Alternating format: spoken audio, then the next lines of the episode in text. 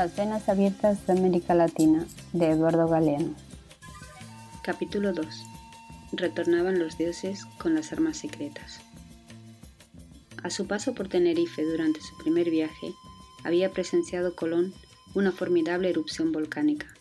Fue como un presagio de todo lo que vendría después en las inmensas tierras nuevas que iban a interrumpir la ruta occidental hacia el Asia. América estaba allí adivinada desde sus costas infinitas. La conquista se extendió en oleadas, como una marea furiosa.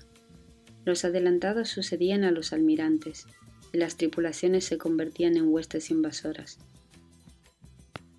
Las bulas del Papa habían hecho apostólica concesión del África a la corona de Portugal, y a la corona de Castilla habían otorgado las tierras desconocidas como las hasta aquí descubiertas por vuestros enviados, y las que se han de descubrir en el futuro. América había sido donada a la reina Isabel. En 1508, una nueva bula concedió a la corona española la perpetuidad, todos los diezmos recaudados en América, el codiciado patronato universal sobre la Iglesia del Nuevo Mundo, incluía el derecho de prestación real de todos los beneficios eclesiásticos. El Tratado de Tordesillas, suscrito en 1494, permitió a Portugal ocupar territorios americanos más allá de la línea divisoria trazada por el Papa, y en 1530 Martín Alfonso de Sousa fundó las primeras poblaciones portuguesas en Brasil, expulsando a los franceses. Ya para entonces, los españoles, atravesando selvas infernales y desiertos infinitos, habían avanzado mucho en el proceso de la exploración y la conquista. En 1513, el Pacífico resplandecía ante los ojos de Vasco Núñez de Balboa. En el otoño de 1522, retornaban a España los sobrevivientes de la expedición de Hernando de Magallanes, que habían unido, por primera vez, ambos océanos y habían verificado que el mundo era redondo al darle la vuelta completa. Tres años antes habían partido de la isla de Cuba, en dirección a México. Las diez naves de Hernán Cortés, y en 1523, Pedro de Alvarado se lanzó a la conquista de Centroamérica.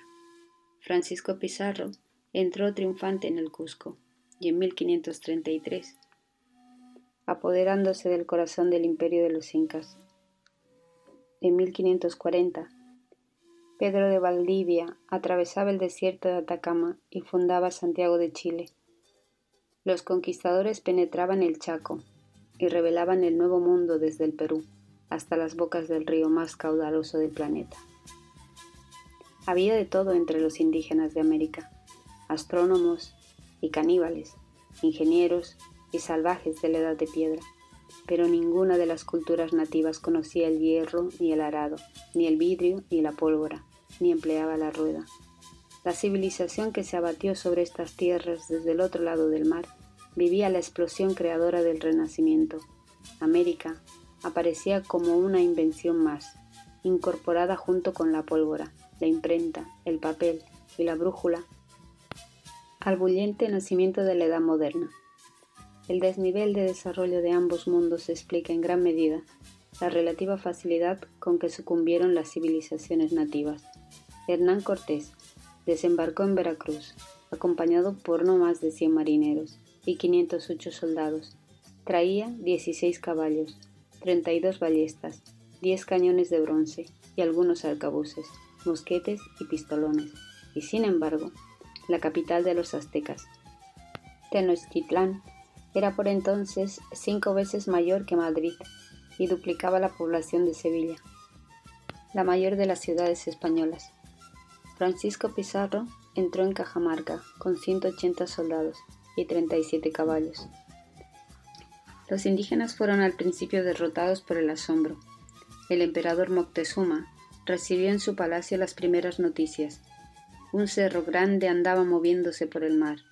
Otros mensajeros llegaron después. Mucho espanto le causó el oír cómo estalla el cañón, cómo retumba su estrépito y cómo se desmaya uno se le aturden a uno los oídos, y cuando cae el tiro, una como bola de piedra sale de sus entrañas, va lloviendo fuego. Los extranjeros traían venados, que los soportaban, tan altos como los techos.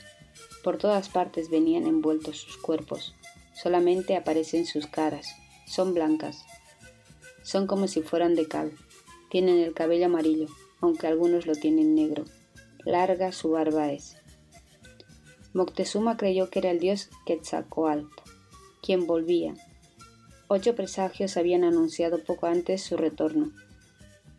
Los cazadores le habían traído un ave que tenía en la cabeza una diadema redonda, con la forma de un espejo, donde se reflejaba el cielo con el sol hacia el poniente.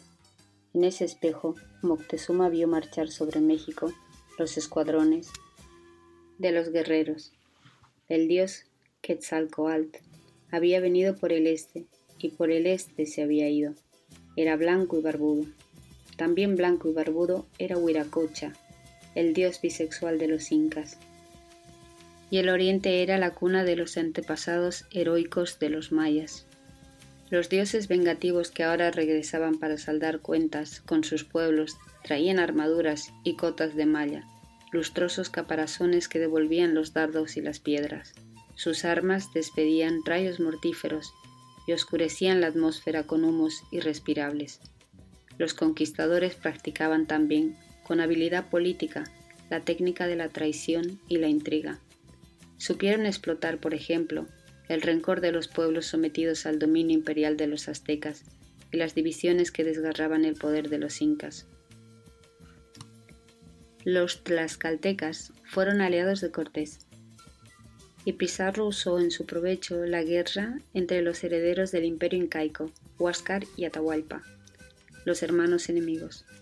Los conquistadores ganaron cómplices entre las castas dominantes intermedias, sacerdotes, funcionarios, militares y una vez abatidas por el crimen las jefaturas indígenas más altas.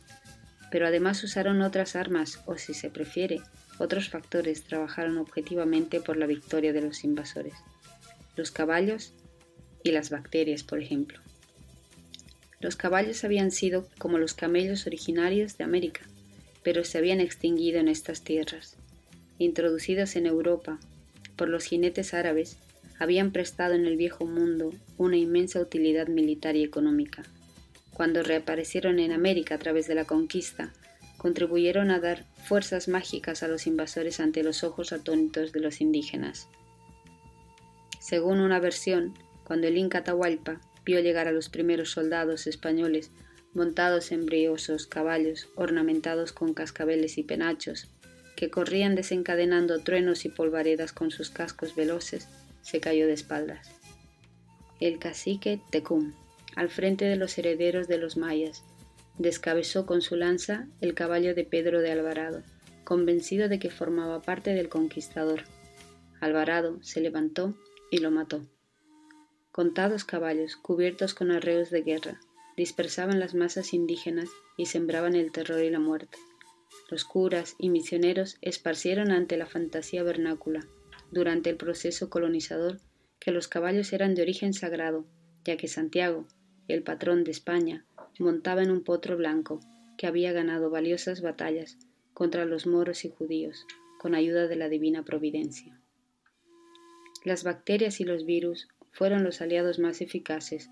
Los europeos traían consigo, como plagas bíblicas, la viruela y el tétanos, varias enfermedades pulmonares, intestinales y venéreas, el tracoma, el tifus, la lepra, la fiebre amarilla, las caries que podrían las bocas. La viruela fue la primera en aparecer. ¿No sería un castigo sobrenatural aquella epidemia desconocida y repugnante que encendía la fiebre y descomponía las carnes? Ya se fueron a meter a Tlaxcala. Entonces se difundió la epidemia. Tos, granos ardientes que queman, dice un testimonio indígena, y otro, a muchos dio muerte la pegajosa, pelmazada, dura enfermedad de granos. Los indios morían como moscas, sus organismos no oponían defensas ante las enfermedades nuevas, y los que sobrevivían quedaban debilitados e inútiles. El antropólogo brasileño Darcy Ribeiro estima que más de la mitad de la población aborigen de América, Australia y las islas oceánicas murió contaminada luego del primer contacto con los hombres blancos.